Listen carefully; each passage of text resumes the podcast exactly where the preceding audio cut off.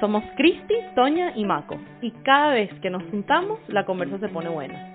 Nos encanta conversar y analizar temas que son interesantes para nosotras y para nuestra generación, porque sí, somos millennials. Somos tres mujeres con personalidades muy diferentes y por eso podemos ponernos a discutir sobre cualquier cosa. El último libro que nos leímos, la teoría de la relatividad o la inmortalidad del cangrejo. Somos tres amigas y en todas nuestras conversaciones hacemos un paréntesis. Si quieres hacer este con nosotras, sigue escuchando.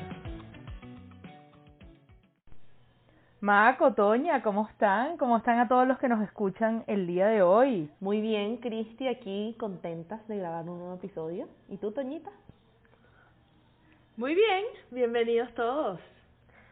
Bueno, el tema que traemos hoy es un tema que la verdad las tres teníamos ganas de hablarlo y no le habíamos dado todavía forma a cómo hacerlo, pero es básicamente, queremos hablar sobre cómo cambia la manera de date o de salir con gente eh, a través de las generaciones y cómo ha cambiado.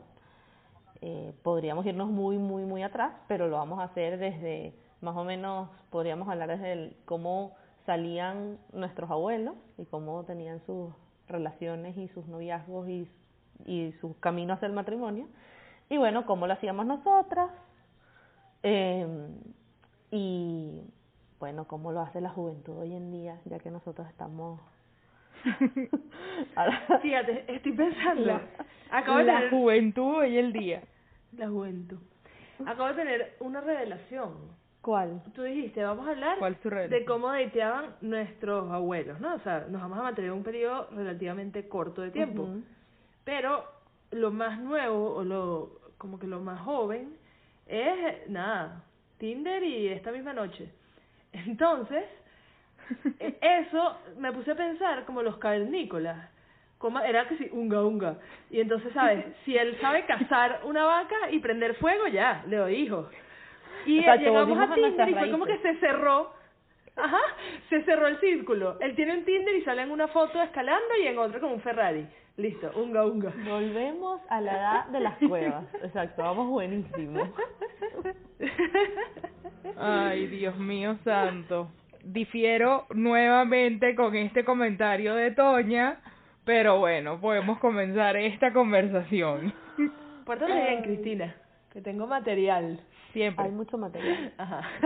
Pero sí, pero sí, es una realidad, es una realidad que, que la forma en que nuestros abuelos pues conocían gente y no solo el tema de, del date o del dating, eh, sino la forma de conocer gente en general, ¿no? De cómo, cómo, pues hoy en día vemos que hay cosas que son mejores y hay otras que vemos que daban más resultados en otras épocas, ¿no? Sí, total.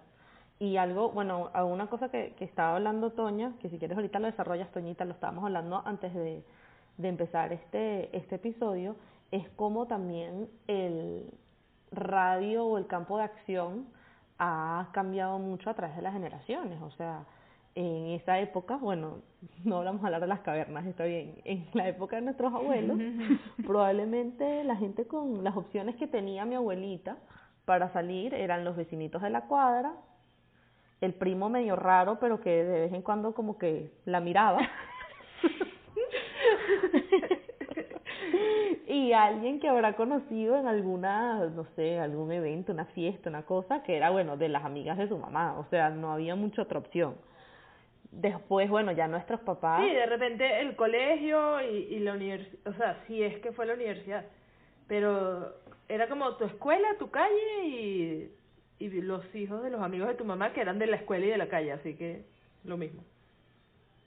Miren, quiero hacer un paréntesis cultural que la verdad descubrí hace unos meses atrás en, un paseo por mi ciudad, ¿no? Conociendo diferentes lugares de la ciudad, pues resulta que nos llevaron a un famoso parque de la capital, el Parque del Calvario, que si uno no hace este tour, pues ni idea y no lo conoce nunca en la vida. Eh, y me llamó mucho la atención porque en este parque, era el parque famoso de la época, y hay un, había un lugar en el parque en concreto donde la gente iba solo a conocerse. Y se colocaban de un lado los hombres, del otro lado las mujeres, al final de ese, porque en esa ese parque, parte del parque es como un gran pasillo con fuentes en el centro, y, y unos jardincitos pequeños en el centro, había una banda tocando generalmente y el hombre se acercaba a la mujer para sacarla a bailar. Y cuentan los historiadores que esta era la forma en que las parejas se conocían para empezar el tema del cortejo, ¿no? Y sí, escuchando, pues imagínate, ¿ves? No, mentira. Estoy segura que en la mayoría de las ciudades del ay, ay, Toña. bueno, pero estoy segura que en la mayoría de las ciudades del mundo hay un parque donde había un espacio destinado para esto, porque me ha tocado en varias ciudades verlo así. Entonces, cuando uno ve hace 40, 50 años atrás a cómo se conocían las personas, que tenías que arreglarte, vestirte, ir a un parque, esperar que te sacaran a bailar o que te guiñaran un ojo, pues hoy en día es totalmente diferente. Sí, totalmente, y, cada, y creo que cada vez además cambia más rápido. O sea, obviamente sí es distinto a como eh, nuestros papás salían con, o sea, empezaron a conocer gente y salían y eran sus noviazgos, eh, son, eh, seguro eran muy distintos a sus papás, o sea, a los abuelos.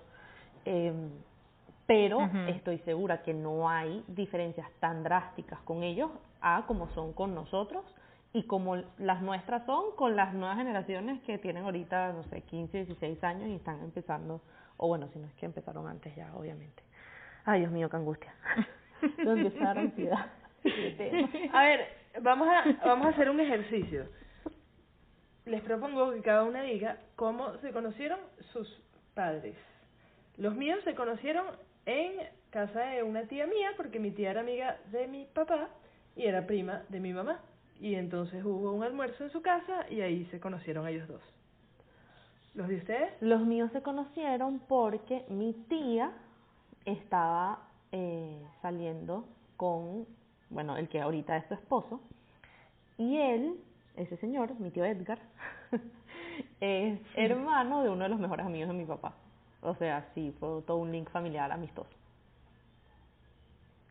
O sea, él salió con, mi papá se... Ajá, perdón. No, sí, pero al final es un poco la misma historia. Mis papás se conocieron por gente en común. O sea, mi papá estudió en el mismo colegio que los hermanos de mi mamá Luego mi papá terminó el bachillerato fuera y cuando volvió, claro, conocía a toda la familia de mi mamá, porque además vivían a media cuadra de distancia y estudiaron juntos la carrera. Imagínate. Ahí está. Ahí está. Probablemente si agarramos tres amigas que hayan conocido a sus novios o sus prometidos en los últimos cinco años, nos encontremos una o dos que se conocieron por redes sociales. Qué fuerte. Probablemente a lo mejor no una o dos, pero sí por lo menos una de tres. Bueno, una muy amiga mía, oh. eh, su actual esposo, o sea, pues estaba pensando quién de mis amigas puede haber conocido a su esposo en redes sociales y en verdad no pensaba ninguna, pero una de ellas sí, su esposo, cuando obviamente no se conocían, le empezó a escribir por Facebook porque tenían gente en común, o sea, tampoco así fue de la nada pero como que tenían gente en común. Ay, yo sé quién es esta persona. tenían gente en común y, y nada, como que, ¿sabes? Él, a él le habían hablado de ella, a ella le habían hablado de él y él se lanzó a escribirle por, por Facebook porque además ni siquiera vivían en la misma ciudad. Y, y así se conocieron, luego se empataron, vieron todo su noviazgo de distancia y se casaron. Sí, Sí, sí, sí, ay, qué linda historia, me encanta de recordar. Yo sí tengo una muy amiga, muy, de verdad, muy, muy, muy amiga, eh, que ella, bueno, se casaba en octubre, pero por tema COVID no se va a poder casar en octubre muy probablemente, y conoció a su esposo, bueno, a su novio, casi esposo, por Bumble, una aplicación como Tinder. Exacto, exacto. Entonces, bueno, ahí podemos hablar un, poquito de eso, de cómo, cómo al final, si vemos entre nuestros papás y nosotros, el, lo que yo les decía al principio, pues, o sea, el, radio de acción, el campo de acción se, se amplió demasiado, o sea, eh, pero también se ha empleado, se ha seguido ampliando como que cada vez que pasa el tiempo y empiezan a aparecer nuevas maneras de conocer gente, porque bueno, yo, bueno, nosotras que nos grabamos también, o sea, en la misma época del colegio, hicimos la universidad al mismo tiempo, era muy distinto a, o sea, en ese momento como, como salíamos con nuestros amigos y luego eh, se formaban las relaciones y los noviazgos, a como es ahorita. Y como, o sea, por lo menos yo ya me casé, ya yo esa historia la, la pasé, pero ustedes que todavía están en, ese, en esa etapa, pues estoy segura que la, la dinámica es demasiado distinta hoy a como fue tu misma dinámica hace ocho años. Sí. Diciendo lo que dice Mako, traigo un fun fact.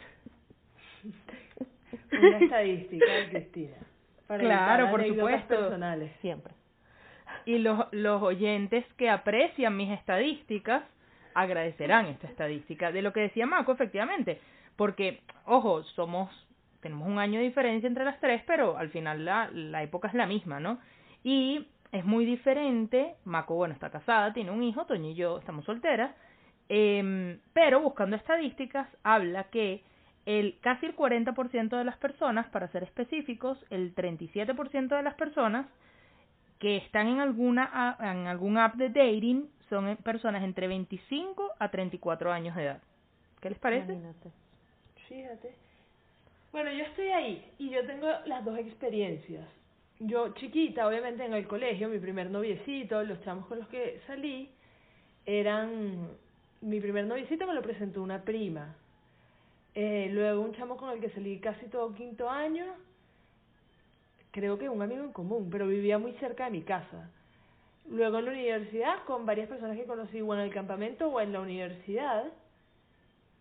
Y luego Mm, fast forward, ahora mismo que yo vivo en un país desconocido, desconocido, en un país desconocido, no es desconocido. Saludos a nuestros oyentes de la República Dominicana. Toño se siente solo, sola, así que ah, gente, tienen que tienen que acompañarla más, porque dice que su país es desconocido. No, a lo que me refería es que yo soy desconocida en este país. Okay, okay. En el sentido de que yo no estudié aquí ni estudio aquí, mi trabajo, o sea, en mi oficina hay tres personas literal, dos están casados y el otro está a punto de casarse. Entonces, no voy a gimnasio, no, este, no sé, no, como que no tengo un lugar donde conocer gente. Entonces, eh, desde, desde hace más de un año, he tendido un poco a los dating apps. Entonces, traté con Tinder, no me gustó, es completamente agresiva, es una aplicación que me genera mucha ansiedad, eh, también estuve un tiempito en Bumble, que es un poco más pacífica, para los que no saben, en Bumble la mujer tiene que escribirle al hombre, o sea, tiene que ella dar el primer paso y, y en general creo que las expectativas son distintas, porque las de Tinder empezó como un dating app y hoy en día es, un... es para one night stands, pues, ¿no? Sí, full. Entonces, como que si entras en Tinder y de repente haces match con alguien que te puede parecer chévere, que quieres conocer su historia o quién es o lo que sea, ya esa persona va a asumir, probablemente, que lo que estás buscando es sexo casual. Es más serio. Y viceversa. y él va a pensar lo mismo de ti. Claro. Exacto, es menos serio. Con Bombo he salido con, con una sola persona. No, con dos, fíjate.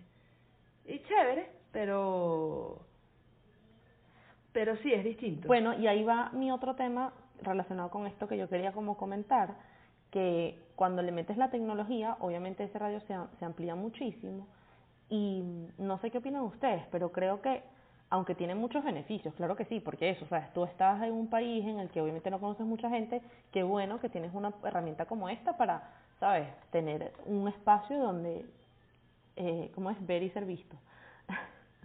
Pero... Eh, Ver y ser visto. Exacto, pero lo que creo que también trae unos riesgos implícitos es que justamente es mucho más difícil encontrar como esas áreas en común con la persona con la que formarías una relación. Porque bueno, y esto en verdad no, tengo estadísticas de esto, pero seguro las hay. Podemos buscar. Cristi, tarea. ¿Cuál? Dilo, dilo, dilo, y yo lo digo. también hay muchas probabilidades de éxito de una relación relacionadas, o sea, que están, que están vinculadas con los, los como, sí, áreas comunes que tienen las dos personas, o sea, me refiero a la manera en que fueron criados, cómo son sus familias, cuáles son sus valores, eh, y cuando esos fundamentos son diferentes, porque son de países distintos o porque, ¿sabes?, son de culturas muy distintas o simplemente maneras de ver la vida diferentes, eh, eso puede traer mucha riqueza a la relación, pero también trae muchos riesgos, porque a la, a la hora de la hora, cuando vas a pasar toda tu vida con alguien, eh, si ayuda, pues que tengan esos puntos en común. Claro, todo depende de qué estás buscando, porque si tú estás buscando pasar el resto de tu vida con alguien, a lo mejor Tinder, Bumble, eh, las diferentes aplicaciones que existen no son el lugar. Pero si, lo, si tú lo que en realidad estás buscando es alguien que te acompañe en verano para ir a la playa y te acompañe a, la, a los matrimonios de tus amigas porque tienes siete matrimonios este año, pues a lo mejor Tinder sí es el lugar. Sí. Todo depende de qué estés buscando. Y ese es otro tema que a mí me parece interesante, cómo han cambiado las expectativas del dating. Yo pienso que no viví esa época, pero por lo que recuerdo de los cuentos de mis abuelas, ellas veían un tipo que les gustaba y decían, me quiero casar con él. O sea, mi abuela paterna fue así, ella lo vio, le pareció espectacular y dijo, yo me voy a casar con ese hombre. Y empezaron a salir, se enamoraron, se casaron, tuvieron hijos y una familia. Como que la expectativa a partir de, no sé, los 17 años era date to marry. Bueno, y hoy en día creo que eso ha cambiado bastante. Er, y creo que es un error. Pero, ok. Mako ha dicho, señor, señora, si usted es joven, si usted está saliendo con alguien y no se quiere casar con él, Mako opina, déjelo. Ok. Ajá. O sea, Potoco, ya no solo tienes que escuchar lo que te dice tu mujer, sino lo que le dicta tu mujer a la amiga de tu mujer. Ajá, Toñita, okay. continúa con tu idea. Un, dos, tres. Claro, Mako, es que tú pusiste en práctica la idea de mi abuela. Tú conociste a tu esposo a los 16 años. 17. 17.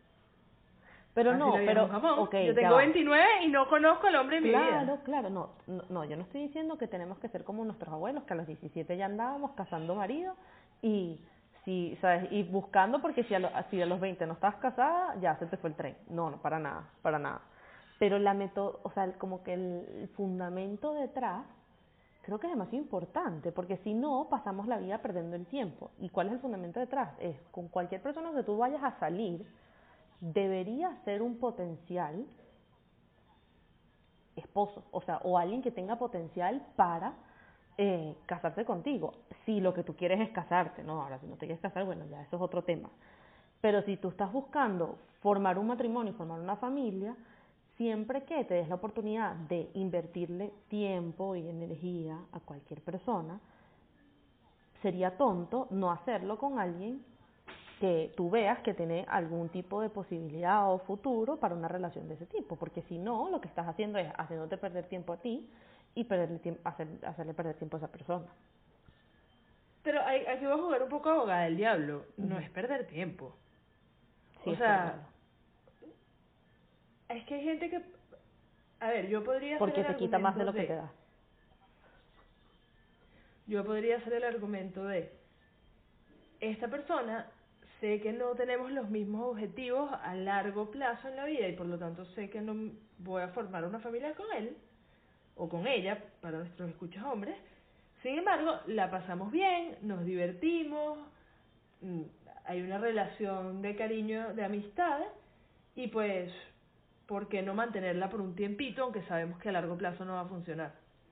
Bueno, te pongo un símil muy sencillo quiero cambiar de, de celular porque eh, el que tengo no me funciona del todo. Entonces me voy a comprar un iPhone 5.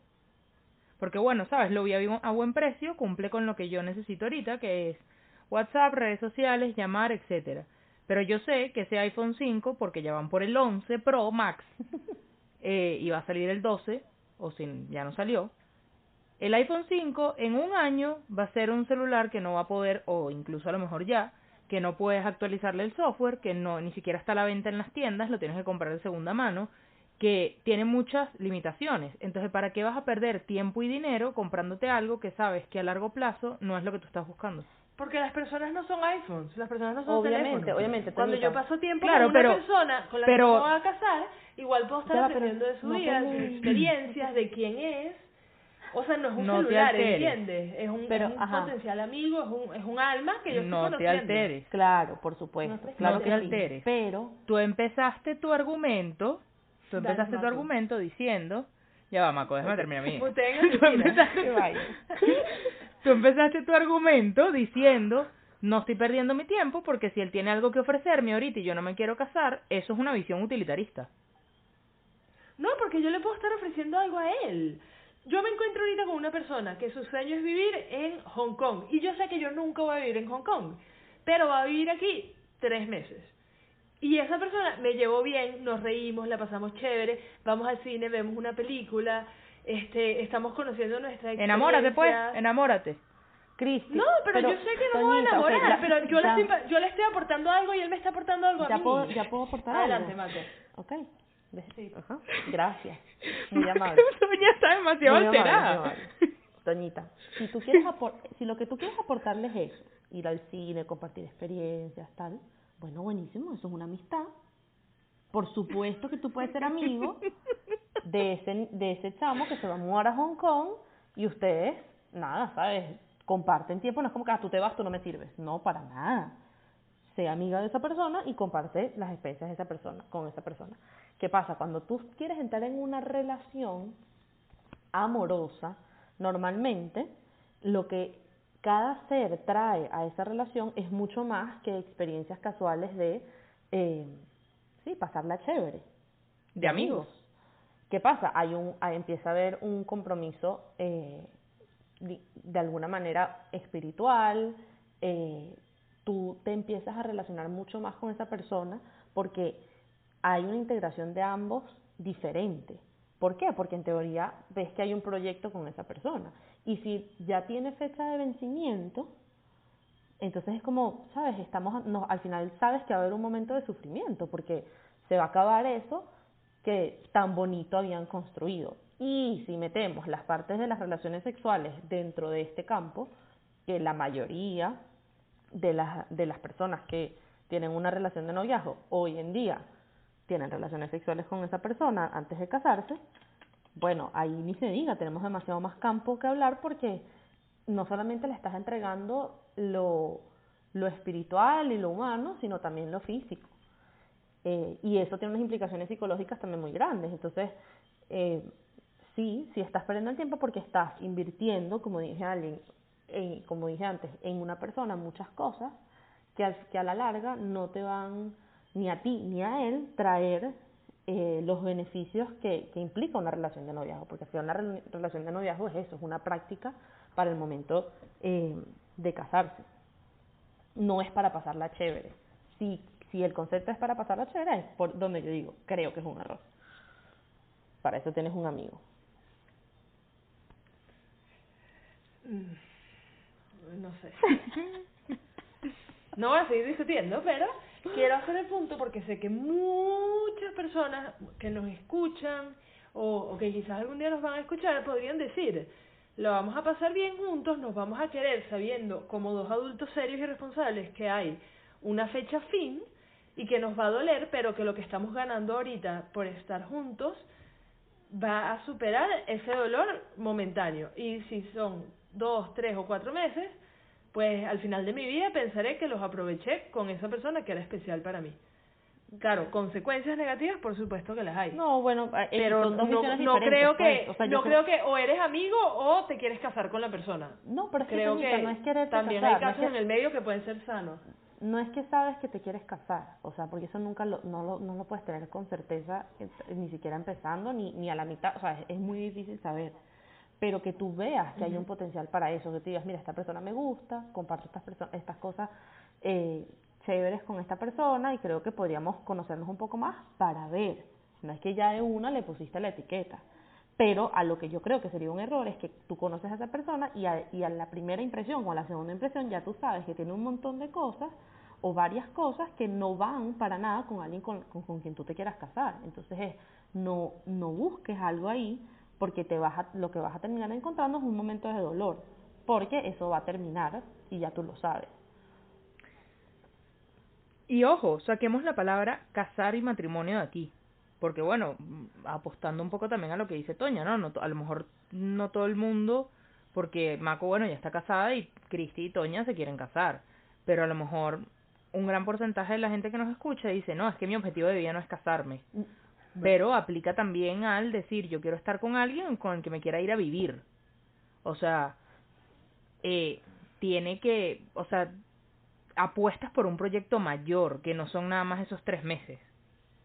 Y ahí es cuando yo entiendo el punto de Mako y por eso sí estoy totalmente de acuerdo con ella en que si no estás perdiendo el tiempo. O sea, si no, pues estás perdiendo el tiempo. Sí, les doy la razón. Un acto sorprendente de madurez. Pero no tienes que estar de acuerdo con nosotros. o de resignación. O sea, es tipo, cada quien puede tener su opinión y listo. Y punto. Pero bueno. Eh, no, ojo. Claro.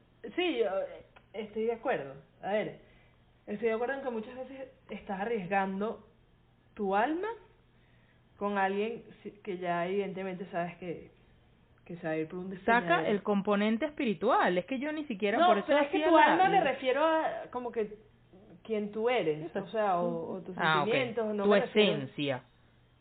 Sí, o sea, está lo que hay dentro de ti, por así decirlo, más allá del componente espiritual, lo que hay dentro de ti. Se lo estás entregando a alguien con quien sabes que al futuro no vas a saber. Habrán excepciones, Sí, y tal vez la, la expresión perder el tiempo no es la mejor, porque no es un tema de que no hay una carrera del tiempo, sino que justamente es, es eso. O sea, yo creo que es un, un tema de inversión y retorno. Tú cuando vas a hacer una inversión, tú buscas eh, invertir tu dinero en lo que te dé mayor rendimiento. Si tienes que escoger entre dos opciones, escoge entre la opción que te, sabes que te va a dar mayor rendimiento. Y más si, si ya la apuesta es medio segura. O sea, si ya tú sabes que vas a meter la plata en una acción que está cayendo, que la compañía quebró, que sabes, ¿para qué vas a hacer eso? O sea, no, no, no tiene sentido apostar a la baja, pues, pero más nada. Entonces, a eso es a lo que me refiero, no tanto un tema de tiempo, sino de, bueno, ¿dónde inviertes tus energías? ¿Y por qué al final traje esto a colación? Porque creo que eh, hoy en día hay una tendencia a, por, bueno, por muchas razones, el tema de esas, el miedo al compromiso, la inmediatez de las cosas, como que eh, se invierte demasiado, demasiadas energías en relaciones obsoletas, o sea que a la larga no te van a traer esa felicidad que todos estamos buscando. Entonces, creo que un súper buen indicador, y es el más básico, y es el que utilizaban nuestros abuelos, justamente en, en estos ejemplos que traímos a colación, es buscar un potencial. No, no significa que estés buscando a la persona perfecta de una, ni que si no tiene todas las características de la lista, entonces no sirve, pero que sí ir en una dirección y no, sabes, no desviarte a unas, a unas relaciones que están totalmente contrarias a tu objetivo. Siempre, siempre pensando si tu objetivo es ese, si tu objetivo es otro, pues bueno, chévere. Eh, pero si ese es el objetivo, eh, una relación duradera, eh, construir una familia con esa persona, un proyecto de vida juntos, etcétera, no te vayas a distraer metiendo tu, tu, tus inversiones en una cosa que no te va a traer nada. Sí, y para sumar a tu punto, creo que justamente eso pudiera ser un error en cómo está dating nuestra generación y los centennials también, que son los más jóvenes que nosotros hoy en día, que es el insistir cuando sabes que no va para ningún lado. Y ahí también les doy la razón en que muchas veces eh, por no pensar en el long term o porque el long term se ve como algo demasiado lejano, sigo saliendo con esta persona que, que, que me hace sentirme acompañado, pasarla rico, disfrutar, lo que sea, Sí, o por pensar que no tienes otra opción, o por, ¿sabes? porque la soledad también es muy heavy, pues entonces dices, bueno, en vez de, de no estar con nadie, bueno, estoy con esta persona que, que siento que, ah, bueno, por lo menos la paso bien a veces, aunque a veces me duele. Y, el peor es nada. Claro que peor es nada, pues. Y, y siempre al final es mejor estar solo que mal acompañado. Para que eso es difícil asimilarlo. Claro, es que requiere un poco Miren, para, requiere para... y ganas de, de crecimiento personal, el entender que tú estando solo puedes sea, que tienes que aprender a estar solo y disfrutarte a ti mismo y, y, y amarte a ti mismo lo suficiente como para que estar solo sea mejor que estar con alguien que, que no sirve para o, o que sabes que no al final no vas a lograrlo, que no es para ti, exacto. ¿Puedo hacer otro paréntesis cultural? Otro fact. Mira, el otro día, eh, no, este es un paréntesis cultural. Facts tengo muchos y voy a, voy a dar uno después, pero eh, no sé si a ti te pasa, Toña, pero a veces viene ese pensamiento a la cabeza de decir, bueno, tengo 29 años, el 90% de mis amigos están casados, ya están en su segundo hijo y yo ni siquiera entiendo con quién puedo salir, porque el que no está casado, pues vive con su pareja o no va pendiente de nada serio, ¿no? Si no te ha pasado ese pensamiento, en algún momento vendrá, amiga. Eh, y el otro día hablando con mi hermana, me dice, te voy a mandar un hilo de Twitter súper interesante y descubrimos que hay una isla en el medio de la nada, no me voy a poner con clases de, de geografía aquí, pero bueno, está entre, está en el hemisferio sur, entre África y América del Sur, y tiene 280 habitantes. Tristán de Acuña se llama la isla. Los invito a que revisen esa historia porque es interesante. Entonces, te lo mandó. Bueno, me pareció, uno me pareció interesantísimo. Que, que, no dejan que nadie entre porque lo matan con flechas. No, no, no. Esta es una gente civilizada. Esta es una gente civilizada. La que deja, que la que no deja que la gente entre porque los matan con flechas se llama la isla inaccesible. Esta se llama Tristán de Acuña. Okay. Eh, entonces, ¿por qué hago este paréntesis cultural? de conseguir el amor de mi vida. Sí, por eso, por eso hice este paréntesis cultural, porque yo digo, bueno, pero si esta gente ha logrado prosperar con 280 habitantes, pues nosotros todavía tenemos tenemos probabilidades, amiga. Tú en tu país es conocido. Qué rato tu hermana que te manda eso. Qué tranquila, hermana. No, porque no, pero no me lo mandó por eso, me lo mandó porque sabe que yo soy una nerd y que me gustan estos fun facts, fun, fun facts, fun facts culturales y y en verdad el hilo de Twitter no tiene nada que ver con, con tema de dating, simplemente son datos geográficos y de población, etcétera. Pero bueno, cierro mi paréntesis cultural y un poco para añadir a lo que decía Macu y ya no encadenarme a lo que discutíamos antes, me llama la atención que cuando estaba buscando facts del tema de dating en redes sociales, eh, en un reporte del 2020, de febrero de 2020, habla de que solo el 12% de los encuestados en ese, en ese estudio en particular reportó haber encontrado una relación formal o que incluso llegaron a casarse con la pareja encontrada a través de las aplicaciones que estaban utilizando. Es complicado. 12% solamente. muy bajito. 12%. Me gustaría saber el porcentaje que consiguió sexo casual bueno, con alguien casual. El 100% de lo bastante más alto porque... Claro, claro, claro la, o sea, las aplicaciones se han movido hacia eso. No, y, y además que, o sea, si quieres eso, lo vas a conseguir. Al, o sea, tipo, es, es un seguro en esas, en esas aplicaciones. O sea, no, no es como que vas, vas claro, a y es que lo que yo... y no conseguir. No, no, no. Si usted quiere sexo casual, usted se mete ahí y lo encuentra. Claro, es que lo que yo les comentaba cuando estábamos hablando un poco del episodio, ¿no? Lo que a ti te hubiese podido tomar eh, una noche en una discoteca, en un lugar de fiesta nocturna, eh, toda la noche y unos cuantos tragos en cualquiera de estas aplicaciones, pues te toma muy poco tiempo el swipe a la derecha, swipe a la izquierda y ver pues con quién caes, ¿no? Sí, sí.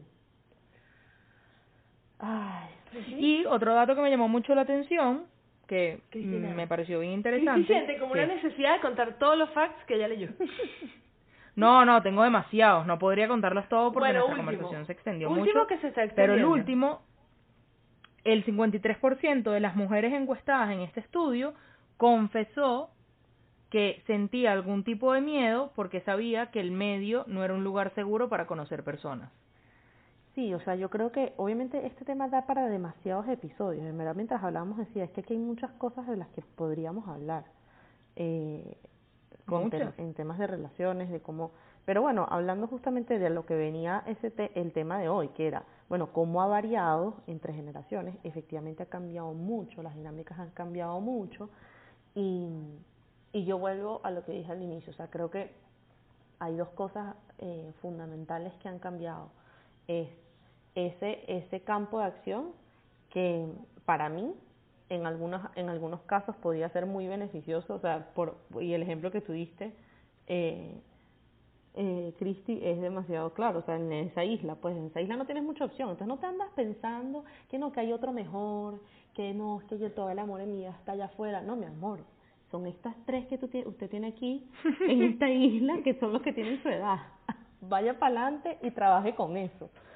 En cambio ahora es como hay un mundo de peces en el agua, entonces uno cree que tiene que descubrir y, y al final eh, todas las relaciones son difíciles, o sea, cualquier relación que uno vaya a tener con alguien pues implica trabajo y la persona perfecta no existe ni existe tu alma gemela, o sea, lo que existe son personas que pueden tener muchas cosas en común, que se llevan bien, que se enamoran, que, que dependiendo de lo que creas, sabes, hay muchas teorías de por qué se pueden juntar, pero que luego de que se juntan, pues lo que viene es trabajo y muchas satisfacciones obviamente, pero pero más allá de eso, eh, no, no vamos a descubrir el agua tibia.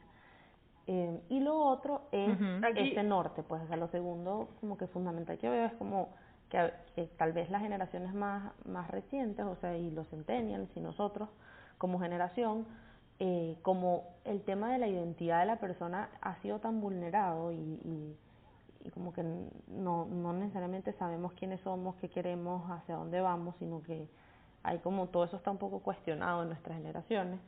Eh, también qué queremos a nivel amoroso. Y eso, esa brújula eh, puede estar un poquito vulnerada y entonces es más difícil como que decidir. Y no solamente obviamente las mujeres, sino los hombres, o sea, también que están buscando, que quieren, o sea, y eso creo que hace que ese, ese mm, caldo de cultivo sea como complicadito. Es así. Bueno, creo, voy a aprovechar eh, el espacio si les interesa saber más. Para dar mi teléfono, 954-472.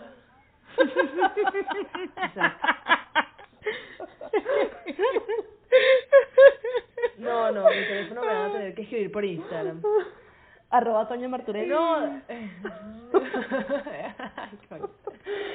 eh, no, que ahorita mencionaste, con lo de que no existe eh, tu media naranja, y me acordé, nuestra amiga Mako en su vida pasada tenía un canal de YouTube con su esposo Potoco. Pronto volverá. Si a usted le interesa más el tema, si a usted le interesa más el tema de las relaciones y ese en particular de por qué no existe un alma gemela, se los recomiendo en YouTube Mako y Potoco. Los van a encontrar como un canal y con todos sus videitos de hace muchos años. Potoco con K. Potoco, con K. Exacto. Bueno, pero bueno, yo creo que esto... Bueno, fue un placer. Yo creo que tenemos varias tareas. Me quedé con muchos facts, estoy picada. Tenemos unas tareas. Uno, eh, que, las, que quienes nos están escuchando nos digan qué, qué opinan sobre lo que hablamos hoy, porque creo que efectivamente vieron que hay muchas opiniones diferentes en este trío. Entonces también me imagino que habrá muchas opiniones diferentes entre nuestros escuchas y está bien, aquí eso está válido, eso, eh, la, esa es la idea de los paréntesis. Eh, Punto número dos, que nos digan también, en verdad son tareas para nuestro público, más nada, no tanto para nosotros.